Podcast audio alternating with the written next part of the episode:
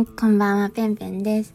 えー、ゆっくり協会会長、ペンペンがお送りします。ゆっくり協会ラジオ、スタートします。ごゆっくり。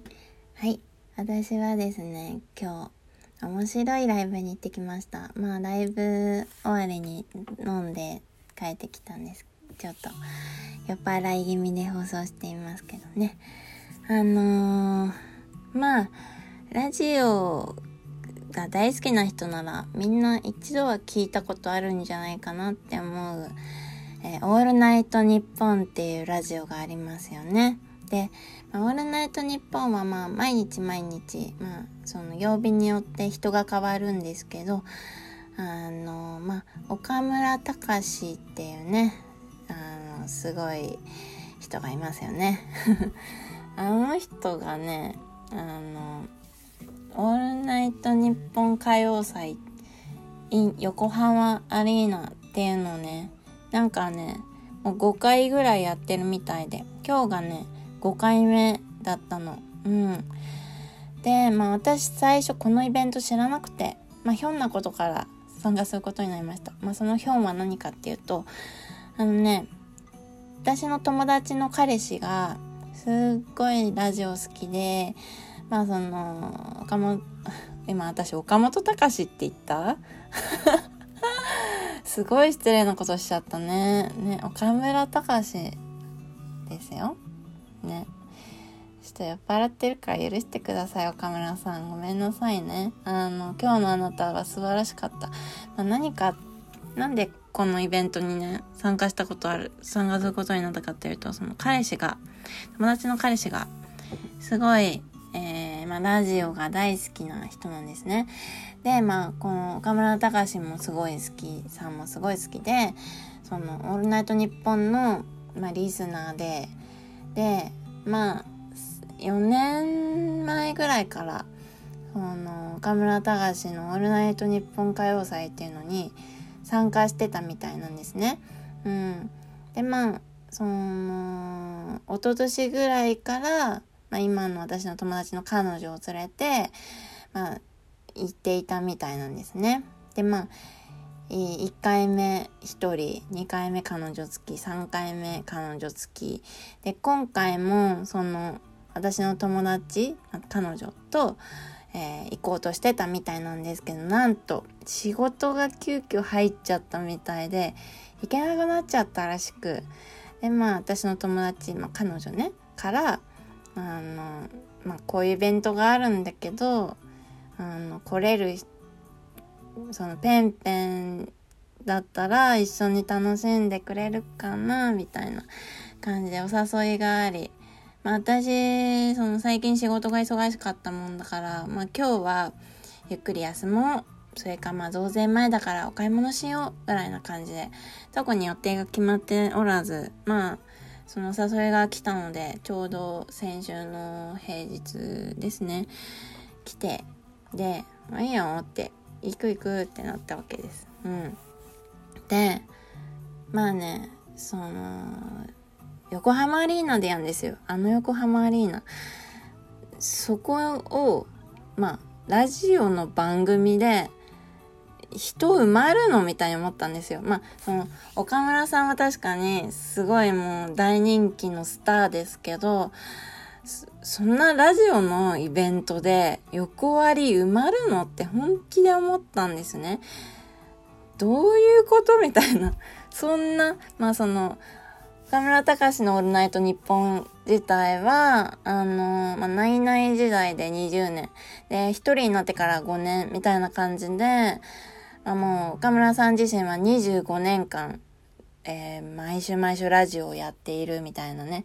まあ、確かに25年もやったら、そりゃ、えー、いろんな人がラジオを聴いて、まあ、ファンも多いだろう、みたいに思うけど、横割り埋まるぐらいの、そんなコアなファンが来るの？みたいな。しかも結構、そのチケット代もね、あの、7000円ぐらいするから、まあ、なんだろうな、もう私の環境だけど、まあ、興味あったとしても、ちょっと7000円って躊躇する価格じゃないですか。まあ5000円だったら出すけど、7000円か、みたいな一気にハードルが上がりますよね。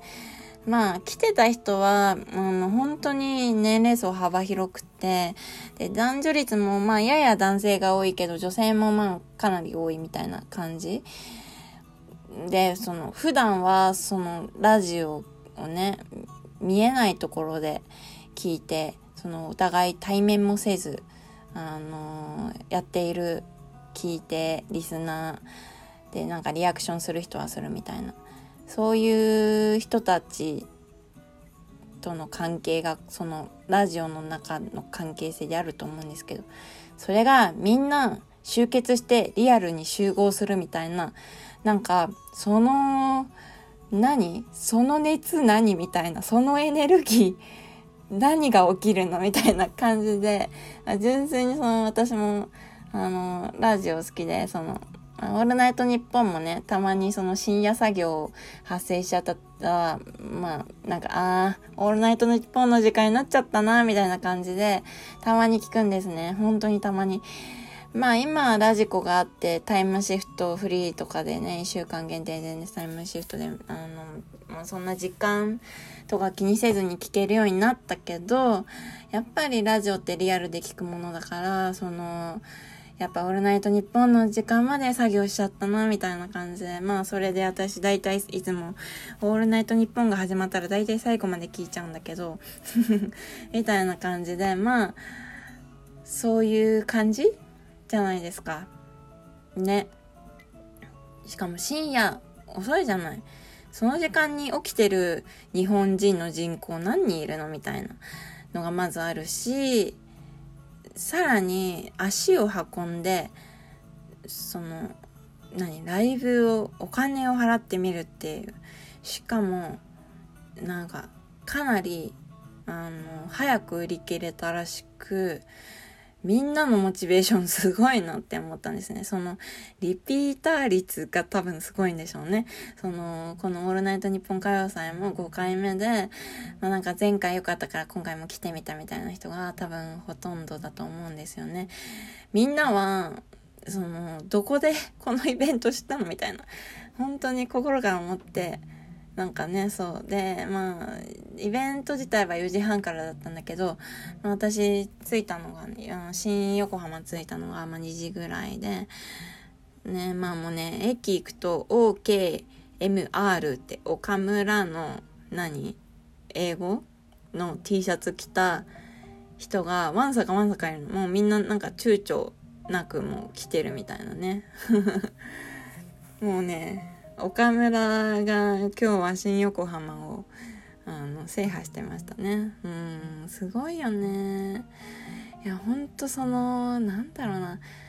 横割りって埋まったら1万2500人ぐらいいるらしいんですよ。すごくないですか？1ラジオのイベントですよ。しかもまあゲス公開されていたゲストはまあスカパラとかね。あと五木ひろしとかあと知念里奈メイジェイ。ああとロバート秋山ね。うん。みたいな。あと誰か忘れてる？忘れてる？大丈夫？誰か忘れてそう。まあそういうメンツだったんですね。そう。でまあ私もねその岡村隆史のオールナイトニッポンヘビーリスナーじゃないから、正直、このイベント参加するのにもわからなかったのね。だから、ちょうど、なんか、一番最新ぐらいのラジオをね、タイムシフトフリーで聞いて、なんかなんとなく概要は理解し、あ、とりあえず、あの、アムラファッションでいけ、かつ、なんか光るものを持っていけ、かつ服はシルバーみたいな。なんかそういう指定があって、ふむふむって思ってね、行くことになったんだけど、で、私今日の服どうしようかなって思って。で、まあなんでアムラーかっていうと、あの、五木ひろしさんが、あのー、安室奈美恵ちゃんのトライミーを、なんか歌っている、その音源がよくそのラジオで流れるらしいんですね。でもなんかリスナーおなじみみたいな曲があって、で、今回、まあ、5回目で五木さんの5も掛け合わさり、まあ、あと、あのー、なんだろうな、えー、岡村さんがね、あの紅白の司会やったでしょ？やったよね。そう、だから、その、五木さんに会う機会ができて、で、まあ、この間の紅白で五木さんを口説き、みたいな感じで、今回の、その、五木、五木ひろしっていうね、もう、大御所ですよ。大御所ですよ。それ、その方が、ラジオのよくわからないイベントに参加し、しかも自分の持ちネタも歌っていたけど、2曲歌っていたけどそのうちの半分1曲安室奈美恵の「トライミー」ですよ。っていうのでもうなんかカオスなイベントなわけ。でまあ一応それでアムラファッションもうここで出すの最後ですよみたいな感じで言っていたのね。だからあの、まあ、私の持っている精一杯のアムラファッションっていうのがね、あのー、アムラちゃんのツアーであの私名古屋名古屋のね最後のファイナリーツアー行ったんですね。でその時に T シャツを買ったの。そう。でその T シャツを着ていった今日。周りはみんな OKMR、まあ、OK ミスターとも読めるし岡村とも読める。みんなはその T シャツを着ている。私は安室奈美恵のファイナリー T シャツを着ているみたいな私だけちょっと違うみたいな。そういう謎のなんだろうな。あれに浸りながら今日は参加しました。そうアムラーとして参加しました今日はね。そうそんな感じ。あなんか話してたらあっという間だな。あの内容もすごく面白くてちょっとあの次の回で話したいなっていうふうに思いますね。そう本当になんかラジオの力ってすごいなーって本当に思いましたね。うん